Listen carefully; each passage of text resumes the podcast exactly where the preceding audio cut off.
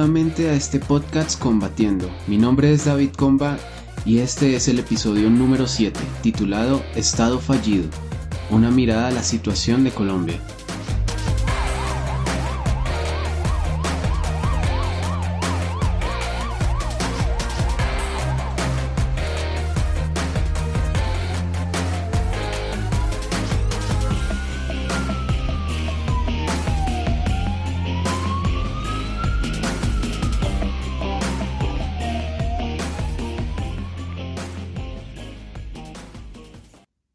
Sinceramente venía trabajando en otro tema, pero lo que acontece actualmente en Colombia me motivó a hacer algunos comentarios al respecto. Un Estado fallido no solo por un mal gobierno, sino también por los diferentes desmanes de sus ciudadanos. Es mucho lo que se difunde por redes sociales de un bando y del otro. No quiero tener un pensamiento reduccionista porque es evidente que la situación tiene sus matices, pero básicamente vemos una Colombia dividida entre los que están a favor de estas manifestaciones y de los que están en contra. Ambos bandos incurren en falacias por tratar de defender su posición. Por un lado, vemos que unos dicen que el no estar a favor de la protesta es porque apoyan al gobierno actual, o porque no tienen empatía con los más vulnerables, o que quieren mantener el status quo imperante, y muchas cosas más. Por el otro lado, oímos mencionar cosas como, esos quieren todo gratis, todos esos manifestantes son unos vagos, y así hay más cosas. Pero bueno, ¿por qué vemos una nación tan rota que se encuentra lacerada por un gobierno ineficiente y después para sumarle a la herida una cantidad de manifestaciones violentas que suman más al problema? Esto no tiene otra respuesta más que el egoísmo, la avaricia, un corazón corrupto, una dictadura de pensamiento. Sinceramente, puedo decir que la Biblia es acertada al decir que raíz de todos los males es el amor al dinero. En medio de estos intereses se ven personas afectadas, como decía anteriormente, por un gobierno que los ha olvidado y por otra parte afectadas por los bloqueos, caminando horas para llegar a casa soportando la lluvia. Ya hasta un bebé perdió la vida por estos bloqueos.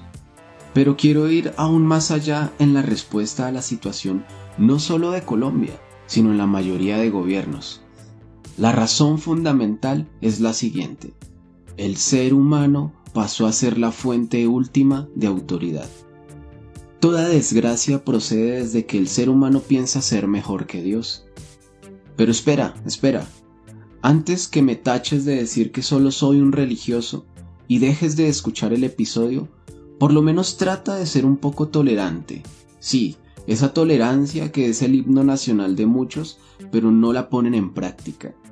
Esa neutralidad de la que muchos hablan, pero solo se paran en su terreno dogmáticamente demostrando que es una farsa.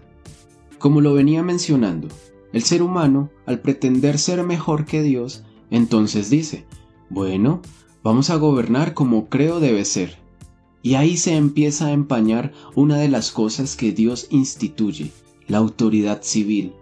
Ya puedes darte cuenta que lo que vemos hoy en día no corresponde a lo que Dios instituyó, ya que la autoridad puesta por Dios está para servir, mas no para dominar. Y si te fijas, en las escrituras encontramos los principios de aquel que fungía como autoridad, y no era precisamente el dominio, sino el servicio.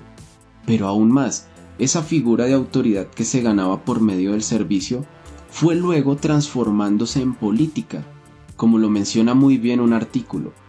Abro comillas, la autoridad sobre la base del dominio, es decir, la fuerza, ya sea electoral, militar, económica, religiosa, institucional, está prohibida por nuestro Señor. Cierro comillas. Una autoridad legítima puesta por Dios no es aquella que ha ganado esa posición por medio de la coerción, la fuerza y aún las mañas de la política. Muy bien lo menciona Karl Clausewitz Abro comillas. La política es la continuación de la guerra por otros medios. Cierro comillas. Solo te pregunto, ¿crees que los políticos actualmente están allí para servir? Sin hacer algún tipo de generalización apresurada, son pocos los que están allí legítimamente con estos propósitos. Pero ahora te sumo algo más. Desde una cosmovisión bíblica, esta autoridad no era ganada por la persona en cuanto a sus facultades o atributos, sino por su servicio. Ahora, ¿cuántos políticos al estar cerca a las elecciones no se ponen en este supuesto papel? Pero no es más que pantalla, y peor, cuando pretendemos que el que debe estar en una posición de gobierno es el más preparado, el más elocuente, el más versado. ¿Te digo algo? Puede haber mucha gente inteligente, pero no tiene sabiduría. Y sí, es así.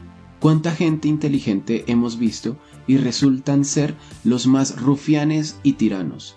¿Cuánta gente inteligente y no sabe manejar su hogar? ¿Cuánta gente inteligente y son gobernados por algún vicio? Por otra parte, una persona en autoridad también debe cumplir, aparte del servicio, ciertas características. Una de ellas es detallada por la Biblia. Dice lo siguiente, Además, escoge tú de entre todo el pueblo varones de virtud, temerosos de Dios, varones de verdad, que aborrezcan la avaricia, y ponlos sobre el pueblo por jefes de millares, de centenas, de cincuenta y de diez. Éxodo 18:21. ¡Wow! Si esto se aplicara al día de hoy, creo que muchos de los gobernantes están allí ilegítimamente. Miremos dos aspectos. 1. Temerosos de Dios. Si antes te estaba hablando de la sabiduría, ahora acá te doy el principio de la misma. El temor a Dios es el principio de la sabiduría. Nuevamente, hasta que no se reconozca que lo peor que le ha sucedido a la humanidad es la secularización, es decir, el separarnos de los principios bíblicos por buscar una supuesta neutralidad que es imposible, vamos a seguir yendo de mal en peor. Sin ir tan lejos te quiero ofrecer un argumento antropológico respecto a la abstinencia sexual a menos que sea en el matrimonio. Joseph Daniel Unwin, antropólogo de la Universidad de Oxford, estudió 80 sociedades primitivas y 16 sociedades civilizadas y descubrió que la energía cultural de una sociedad, es decir, expresada en el arte, la ciencia, la tecnología, es mayor en la medida en que se controla la energía sexual. A la inversa, en los casos en que se alteraba la monogamia, disminuía la energía cultural de la sociedad. La conclusión del libro es que si una sociedad vigorosa desea mantener su energía productiva por un largo tiempo, debe regular las relaciones entre los sexos mediante la práctica de la monogamia. De ese modo, la tradición heredada se enriquecerá continuamente se logrará una cultura más elevada que la alcanzada hasta el momento por la acción de la entropía. Se acrecentarían sus tradiciones y se perfeccionarían hasta sobrepasar nuestra comprensión actual. Por otra parte, Freud enseñó que existe una relación íntima entre la prosperidad de una cultura y la restricción de los instintos. Bueno, con este argumento que te acabo de ofrecer, la Biblia lo sintetiza en el orden que Dios diseñó el sexo y es por medio del pacto de fidelidad de una pareja en matrimonio. ¿Ves? Entre más nos separemos de los principios bíblicos, la sociedad se seguirá dirigiendo al barranco. Ahora como segundo, dice el verso que acabé de mencionar, que aborrezcan la avaricia. Vuelvo y te pregunto, ¿cuántos gobernantes son así? La corrupción, los intereses económicos han manchado la genuina autoridad pero esto no significa entonces que el propio concepto de autoridad es malo. Dios lo instituye de una manera genuina, pero es pervertida por el ser humano. ¿Qué vemos hoy en día en Colombia? Un gobierno desvirtuado, un gobierno fallido. Pero no podemos decir simplemente que este gobierno gobierna para unos y para otros no, ya que esto es algo que siempre sucederá a menos que sea totalmente justo como el modelo bíblico lo menciona. Abro comillas. Jueces y oficiales pondrás en todas tus ciudades que Jehová tu Dios te dará en tus tribus, las cuales juzgarán al pueblo con justo juicio. No tuerzas el derecho, no hagas acepción de personas, ni tomes soborno, porque el soborno ciega los ojos de los sabios y pervierte las palabras de los justos. Cierro comillas. Pero, ¿realmente un gobierno separado de los principios bíblicos podrá ser justo? Finalmente, terminará también gobernando para unos y para otros no. Pero bueno, ahora, ¿qué pasa con las manifestaciones? Tienen sus matices y sabemos que la inconformidad en muchos es genuina, pero ¿lo es también el modo en que lo hacen? Una cosa es ese inconformismo y que se pueda exponer, pero en este sentido debe ser acompañado del modo consecuente a sus reclamos. Es decir, si se está inconforme por las injusticias, ¿debo responder injustamente? Si hay una queja social por las muchas familias que no tienen garantías, ya sean laborales, económicas o de salud, ¿debo quitarles aún más estas garantías? En esto creo que no están siendo consecuentes. Si bien es cierto, la Constitución Política en su artículo 37 dice, Toda parte del pueblo puede reunirse y manifestarse pública y pacíficamente. Solo la ley podrá establecer de manera expresa los casos en los cuales se podrá limitar el ejercicio de este derecho. Ahora, aunque hay algunos eventos pacíficos que no pueden ser nublados por el sesgo, también hemos visto la violencia con que otros se manifiestan, y lo curioso ante esto último es que a la mayoría de personas que uno les pregunta qué piensan de estos desmanes dicen, es la única forma en que el gobierno reaccione. Aunque no están allí haciendo estos desmanes por su propia omisión y declaración, lo están aceptando. Y ojo, son aquellos que están de acuerdo con el paro y se paran en la fila de los que pacíficamente se manifiestan. Eso es contradictorio. Ahora veamos lo que dice el Código Penal en su artículo 353A. El que por medios ilícitos incite, dirija, constriña o proporcione los medios para obstaculizar de manera temporal o permanente, selectiva o general, las vías o la infraestructura de transporte de tal manera que atente contra la vida humana, la salud pública, la seguridad alimentaria, el medio ambiente o el derecho al trabajo, incurrirá en prisión. Ahora sinceramente pregúntate, ¿está bien lo que está sucediendo con estas manifestaciones? Es evidente la obstrucción de las vías y los derechos vulnerados, que pues finalmente quedarán impunes. Y pues esto no es de sorprender en uno de los países más impunes, el cual supera más del 80% de impunidad. Algo curioso es lo siguiente y es en lo que me gustaría dejarte pensando, la paradoja del ser humano.